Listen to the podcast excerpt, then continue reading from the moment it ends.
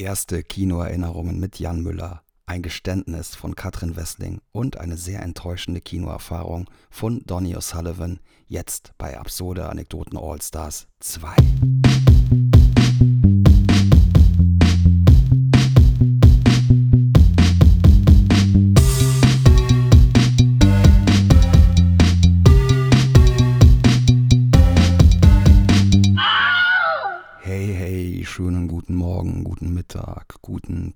Guten Abend, gute Nacht und herzlich willkommen zur zweiten Ausgabe Absurde Anekdoten All Stars, wo unsere Freundinnen und die liebsten Menschen aus der kleinen Film-, Musik- und Podcast-Bubble ihre denkwürdigsten Kino- und Filmerinnerungen teilen. In dieser Ausgabe hört ihr endlich wieder zwei alte Bekannte des Hauses und dazu gesellt sich zum ersten Mal einer unserer liebsten Podcaster.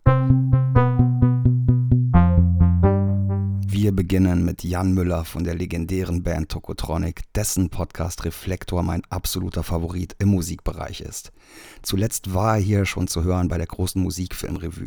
Hört also gerne nach, was da sein Favorit ist und erfahrt von der echt interessanten Geschichte meiner Verbindung zu Jan und Tokotronic, die zurückgeht bis nach Freiburg ins Jahr 1995. Er widmet sich in seinem Beitrag gleich seinen jugendlichen Kinotagen, als das Thema FSK noch ein bisschen lockerer ausgelegt wurde als heute.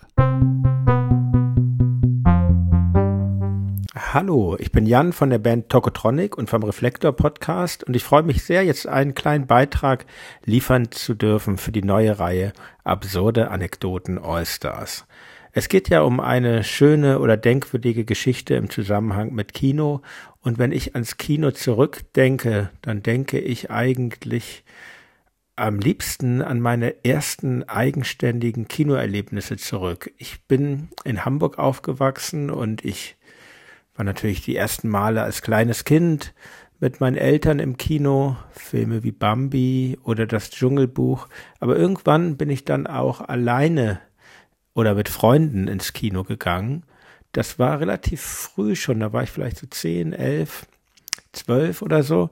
Und ähm, bei uns um, ich bin in Hamburg-Winterhude aufgewachsen und nicht weit von meinem Zuhause gab es ein Kino, das Magazinkino, das gibt es auch immer noch. Das war kein Programmkino im eigentlichen Sinne damals, sondern dort liefen Filme für einen schmalen Taler, durchaus Blockbuster auch oder teilweise auch so Kultfilme, aber ja, auch Filme, die einfach aus dem regulären Kinoprogramm schon entfernt worden waren.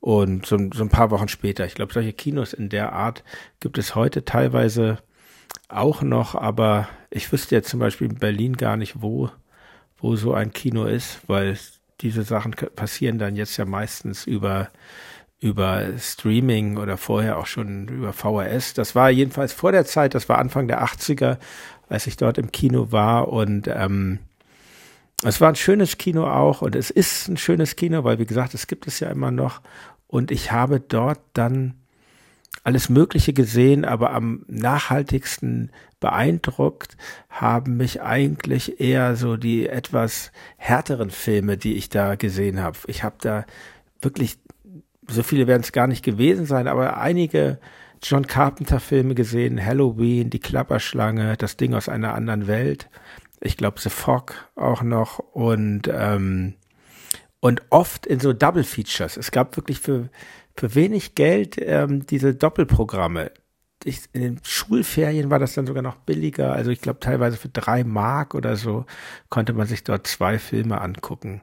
Und was was mir da besonders in Erinnerung blieb, war das Double Feature von Mad Max 1 und Mad Max 2. Das muss, das muss, ja, ich nehme an, Anfang 1982 vielleicht gewesen sein. So in etwa, ich weiß gar nicht genau, wann der hier in die deutschen Kinos kam, aber ich war echt jung. Ich war, glaube ich, 10, 11 Jahre alt und ähm, als ich damals, das ist dieses Bild hat sich bei mir eingebrannt, als ich da zu dem Kino kam, das war in der Nähe vom Hamburger Stadtpark. Fiefstücken 8a war die Adresse. Ähm, so ein typischer Schuhmacher Backsteinbau in so einer Wohnanlage unten, also ja, schön auch. Sehr, sehr hamburgisch, das Ganze. Und na, ich bog jedenfalls da vom Stadtpark aus in die Straße ein und es war eine Riesenschlange. Es war eine Riesenschlange an der, an der Straße, weit den, den Efeuweg, so, so hieß die, das, das war an dem Endwendehammer, weil, weil Fiefstücken war das gelegen und weit in den Efeuweg hinein standen die Leute, alles junge Leute. Ich war schon einer der Jüngeren, aber also wirklich, es war ein Riesenandrang, eigentlich wie ein, wie, wie beim Rockkonzert oder so. Und, ähm, und ich glaube auch tatsächlich, dieser, dieser Genuss dieser beiden Filme war für mich dann eigentlich auch ganz ähnlich wie später Rockkonzerte. Und ähm, es war auch übrigens Gott sei Dank so, dass die ähm, Kartenverkäufer da beim Magazinkino nicht so genau auf das Alter geguckt haben, weil ich nehme an, damals Mad Max war wahrscheinlich ab 16 oder so. Oft, wir kamen oft trotzdem rein. Und bei Mad Max war es auch so, dass die mehr, wirklich, glaube ich, mehr Tickets verkauft hatten als Plätze da war. Ich erinnere mich daran, da saßen die Leute wirklich im Kino auf Leitern hinten weil eben alle diesen Film sehen wollten und zum günstigen Preis und als Double Feature und ähm, ja, das Ding hat mich dann auch echt in den Bann gezogen und ähm, ganz interessant aus heutiger Sicht ist, ähm, Mad Max 1 hat mich viel mehr verstört als der zweite Teil und das ist für mich auch echt ein nachhaltiges Erlebnis geblieben. Der zweite Teil ist auch auch geil, aber es ist halt was ganz anderes. Und ja, das war so mein Kinoerlebnis, was ich in Erinnerung behalten habe. Und es ist für mich auch bis heute so, ins Kino zu gehen, ist einfach toll. Damals war es ja auch tagsüber. Das waren ja Nachmittagsvorstellungen, wo ich da war. Damals natürlich. Und ähm, tagsüber in so einen dunklen Raum zu gehen und dann auf die Leinwand zu blicken, das ist unfassbar. Es ist eine unfassbar tolle Flucht und ähm, ja, diese dystopischen Inhalte von Filmen wie Mad Max, die haben dann beruhigen mich auch heute eigentlich eher noch, als dass sie mich verstören und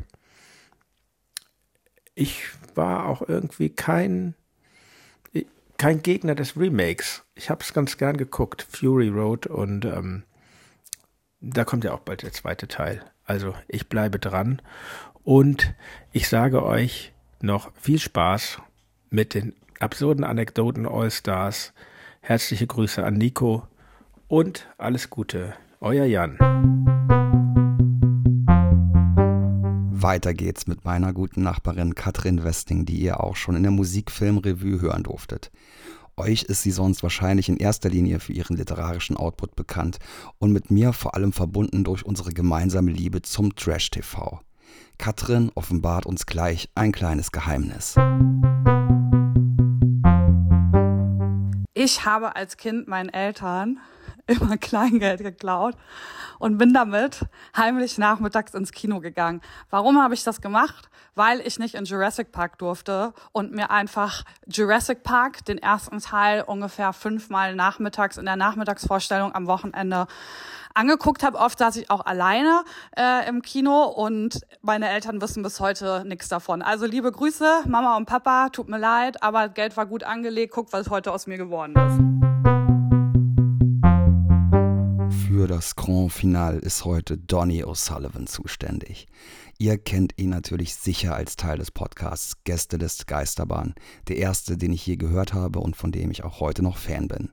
Natürlich habt ihr ihn sicher auch schon bei vielen Rocket Beans TV-Formaten erlebt und verfolgt sein unterhaltsames Schaffen auf seinem wundervollen Twitch-Kanal und bei Instagram. Besonders sein Solo-Podcast That's What He Said unterhält mich und berührt mich jede Woche aufs Neue und ich habe Sorry, Donny, das klingt vielleicht ein bisschen creepy. Vor ein paar Monaten, als mein Fuß gebrochen war, circa 100 Folgen in zwei Wochen gehört und mich so sehr von jemandem verstanden gefühlt oder in jemanden reinfühlen können wie selten zuvor. Donny war schon ein paar Mal im Palast zu Gast, aber dass er jetzt hier ist, freut mich wirklich ganz besonders. In seiner Geschichte geht es ein bisschen darum, nicht Teil des Gemeinschaftsgefühls zu sein bei einem besonderen Besuch in einem vollen Kinosaal. Ja, also meine weirdeste, naja, weirdeste, was heißt weirdeste? Ich habe eine Kino-Story, die ist jetzt vielleicht auch nicht so mega, ähm, wie soll ich sagen, positiv, aber das gehört ja auch dazu. Man hat ja irgendwie manchmal auch ein bisschen äh, schlechte Kinoerfahrung. Also wenn zum Beispiel laute Leute um einen rum sind oder man direkt hinter jemand sitzt, natürlich, der einfach äh, zwei Meter zwanzig groß ist. Ähm, das kennt man natürlich, aber im Grunde genommen will ich eigentlich jetzt irgendwie aber auch nicht Kino, also Kinobesuche schlecht reden. grad, wenn mir gerade auffällt, du machst ja einen Kinopodcast.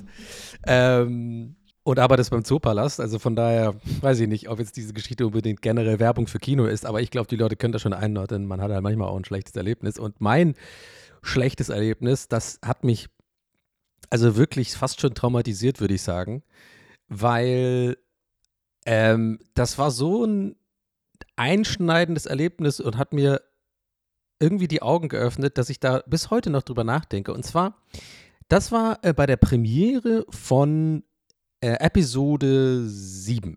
Also dem, ja, dem ersten der neueren Star Wars Teile. Und das Ding war, das war so eine richtig geile äh, 0 Uhr Premiere äh, am Sony Center. Ähm, also jetzt nicht irgendwie so, so, so nur mit Einladung oder so, sondern dafür konnte man Karten kaufen. Da musste halt irgendwie sich darum kümmern, Monate, glaube ich, vorher oder ein paar Wochen vorher. Und äh, weil das so schnell ausverkauft war äh, und das war irgendwie um 0 Uhr, weil das wirklich die allererste Vorführung war. Und ähm, ja, ja, jedenfalls äh, war ich dann in einer Reihe mit ein paar Freunden und generell waren in dem Kino an dem Abend super viele Leute, die ich irgendwie kannte und so. Warum auch immer, irgendwie die halbe, äh, so die, meine halbe Bubble war irgendwie da. Ja, was heißt warum auch immer? Ja, gut, viele Star Wars-Fans halt auch. Und äh, da kamen die Leute halt auch mit äh, Kostümen an und äh ich weiß noch, ich bin da hingefahren mit der U-Bahn, äh, mit der U2 und äh, da waren wirklich so, das war einfach eigentlich ganz lustig, weil man wirklich so dann neben so Chewbacca's und so, so Stormtroopern saß und so. Also es war alles ganz toll und jetzt fragt ihr euch vielleicht, Heavy, ja, ist doch geil. Naja, jetzt ist es so, ich war dann in dem, bin da reingegangen, hab mich halt mega gefreut und vielleicht ahnt ihr schon, wo die Reise hingeht, weil ich ja meinte, so äh, traumatisiert und darüber denke ich bis heute nach, weil das ist, es ist halt so doll gewesen, die Emotion, zu der ich gleich komme, weil ihr merkt vielleicht gerade so, der Aufbau ist krass. Ja, also es war alles dafür gemacht. Also die Vorfreude war am Kochen. Ja, ich war so, ich habe so eine riesen Erwartung gehabt einfach. Und ja, Katze aus dem Sack lassen. Ich war vollkommen enttäuscht. Ich fand den Film nicht gut. Und das Problem an der Sache war, ich war aber in einem Kino, wo ich wirklich gefühlt der Einzige war. Ich bin mir sogar fast sicher, ich war der Einzige, der einfach einen zynischen, kritischen Blick hatte ab Minute, ich weiß nicht, vier oder so. Also den Anfang war, war alles noch super, genau wie ich es mir gedacht habe. So und das Star Wars Logo und die Geschichte scrollt durch den Weltall und alle sind am Schreien. Das war auch eine geile Stimmung. Alle hatten so ein bisschen was getrunken. Ne? Ja, wie gesagt, es war wie so eine Party. Und äh, da war es natürlich Hammer. Und dann ging aber der Film los. Und dann waren da so ein paar Sachen, wo ich wirklich mit den Augen leider rollen musste. Und ich weiß nicht, ob es an meinem Mindset war, ob ich generell irgendwie nicht so gute Laune hatte in der Phase oder so, aber irgendwie habe ich es nicht mehr sozusagen abschütteln können. Es waren, glaube ich, irgendwas hat mich genervt, wo, genau, wo Chewie dann irgendwie, Chewie und und Han Solo da irgendwie so, we're home, Chewie, wo sie dann im, im Millennium Falcon sind. Das fand ich einfach so übelst kitschig und Nostalgie mäßig. So, das ist so ein bisschen auch eine Sache, die, die, mich ja bei Stranger Things und so aufregt oder bei all diesen neuen Auflagen von alten Sachen, wo so einfach diese Nostalgie gemolken wird. So, ja, die Leute mh, mm, sind halt, das ist halt gemacht für Leute, die mit den Star Wars-Filmen aufgewachsen sind. Ich raff das ja, wenn das ab und zu mal gemacht wird, aber ich hatte das Gefühl, die ganze Zeit sind nur so eine, die Handlung gefällt mir nicht und es sind nur so eine, so eine, so eine Fan-Pleasing-Momente. Und das, für mich muss ein Film halt mehr sein. Mit den Jahren habe ich das jetzt auch ein bisschen äh, sehe ich das auch ein bisschen anders. Ich finde, habe den Film jetzt nach Jahren auch mal wieder gesehen und fand den dann gar nicht so schlimm und frage mich bis heute, was da los war. Aber warum traumatisierend? Ich war dann einfach, ich konnte es nicht abschütteln und ich habe die ganzen fucking Film geguckt und ich habe einfach, ich habe mich immer weiter reingesteigert in, in, warum, und vielleicht kennt ihr das, wenn man einmal so ein paar Sachen sieht, die einem nicht gefallen und es nicht schafft, sozusagen sich selber aus diesem Loch, das man gegraben hat, wieder rauszudingsen und zu sagen, komm, wir, wir geben dem noch eine Chance, wir sind open-minded, dann sieht man auch nur noch, also so geht es zumindest mir, nur noch Sachen, die einem nicht gefallen. Also man, das Gehirn wird nur noch bestätigt an Sachen, die vielleicht gar nicht so scheiße sind, aber man sieht nur noch das Schlechte. Und deswegen hatte ich einfach ein ganz furchtbares Kinoerlebnis weil natürlich on top alle Leute um mich rum mega die gute Laune hatten. Und ähm, ja, und traumatisierend deswegen, weil allein das, vielleicht macht es ja für euch schon Sinn, es ist schon voll unangenehm, aber es hat natürlich mich so ein bisschen dazu gebracht, ich bin dann echt auf dem Heimweg, vor allem noch draußen äh, vor Kino, ne, wo man ja immer mit den Leuten so unbedingt schnacken will, so, oh, wie es euch gefallen und so, ne, und, und bla. Und ich habe so dringend nach jemand gesucht, der einfach auch nur ansatzweise den Film so schlecht fand wie ich und ich wurde nicht fündig und es war so traurig. Ich war richtig, ich war wirklich Real Talk sad, weil um mich herum alle nur gefeiert haben und ich kam mir so vor, so, hä, bin ich einfach, ich, mir, ich kam mir richtig verloren vor in der Welt. Ich weiß, ich meine, es ist nur ein Film, aber es war so ein Moment, wo ich merke, guck mal, alle haben hier gute Laune, alle feiern, alle genießen das Leben und ich, ich bin wirklich der Einzige, der hier total nur lästern will und das scheiße findet. Und wenn man dann keinen Anschluss findet und keiner mitlästert und man merkt, man geht eigentlich nur den Leuten mit seiner Negativität auf den Sack, das hat irgendwas mit mir gemacht. Und dann bin ich auch den ganzen Weg, weiß ich noch, nach Hause gelaufen, ähm, vom Potsdamer Platz nach äh, Prenzlauer Berg weil ich irgendwie nachdenken musste. Ich habe dann so richtig wie in so einem 80er-Film, müsst ihr euch jetzt so Saxoph Saxophonmusik vorstellen und ich laufe so und rauche so eine Kippe und schnips die so weg und äh, habe dann echt so ein bisschen nachdenken müssen, weil ich ähm, ja mich irgendwie so krass außenseitermäßig gefühlt hat und so unverstanden. I don't know. Ähm, vielleicht ist traumatisiert auch das ein bisschen zu hart, aber ich glaube, ihr checkt schon, was ich meine. Ich habe dann irgendwie darüber halt deswegen nachgedacht und versucht, die Jahre danach quasi immer, wenn ich wirklich mich wieder in so einer Situation befinde, wo ich merke, ah, ah Achtung, du steigerst dich gerade rein in, in, in so eine Sache, die du scheiße findest, immer mal wieder kurz einen Schritt zurückzugehen und trotzdem zu versuchen, irgendwie auch die guten Sachen zu sehen. Ich weiß, es klingt jetzt ein bisschen kitschig, gelingt mir auch nicht immer, aber wirklich, ich habe daraus gelernt. Und ne, ich will auf keinen Fall irgendwie jetzt sagen, hm, dass ich dann meine Meinung verbiege, nur damit ich keine schlechte Laune kriege. Ich bin nach wie vor der Meinung, dass ich an dem Abend die richtige Einstellung zu dem Film hatte, weil er ist nicht so gut, wie die Leute ihn empfunden haben. Aber so ein bisschen stellt man sich selber im Leben, glaube ich, auch ein Bein, wenn man so viel Zynismus immer zulässt. Manchmal ist es ganz gut, auch mal den Zynismus unter den Teppich zu kehren und einfach sich davon zu lösen und zu sagen, komm, so scheiße ist es doch nicht, wir, wir wollen mal gucken, ob wir den trotzdem nicht genießen können. Übrigens, neulich bei Oppenheimer ging es mir so, aber den fand ich trotzdem in der Summe dann auch nicht so geil. Aber ich habe dann auch die ersten paar Minuten gedacht, oh Gott, Nolan-Style, das gefällt mir gerade alles gar nicht, erzählt doch die Geschichte geradlinig, aber dann habe ich aber trotzdem irgendwie versucht, den Film gut zu finden, fand ich. Aber es ist vielleicht eine Geschichte für einen anderen Mal.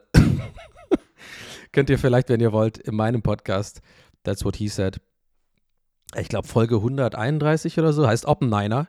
Da habe ich dann, äh, ja, ich sag mal so, einen relativ langen Rant über Oppenheimer gemacht, also falls euch das interessiert.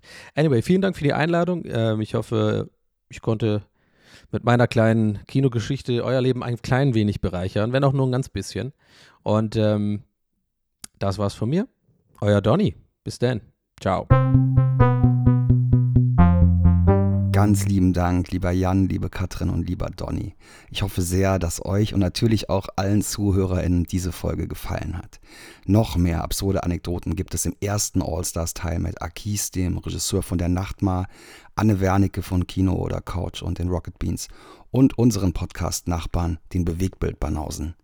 Ihr helft uns sehr, wenn ihr diesen Podcast abonniert, uns im besten Falle gerne ein paar 5-Sterne-Bewertungen dalasst oder unseren Content im Social Media teilt. Gerne freuen wir uns auch über euer Feedback bei Instagram bei @schauplatzpodcast und wenn ihr unsere Reviews lest bei schauplatzblog.com. Am Ende möchte ich noch ganz kurz darauf hinweisen, dass ich neben meinem Job im Zoopalast gerade mit sehr viel Herzblut dabei helfe, das ehrwürdige Kino Kolosseum im Prenzlauer Berg wieder zu beleben. Kommt also sehr, sehr gerne vorbei. Der Theaterleiter Marcello und ich stecken da gerade ganz schön viel Liebe rein und freuen uns über jede einzelne, jeden einzelnen von euch, die wir bei uns begrüßen dürfen. Ich wünsche euch noch einen schönen Resttag, einen schönen Abend, schöne Nacht, gute Fahrt, gute Reise und bis zum nächsten Mal. Ciao.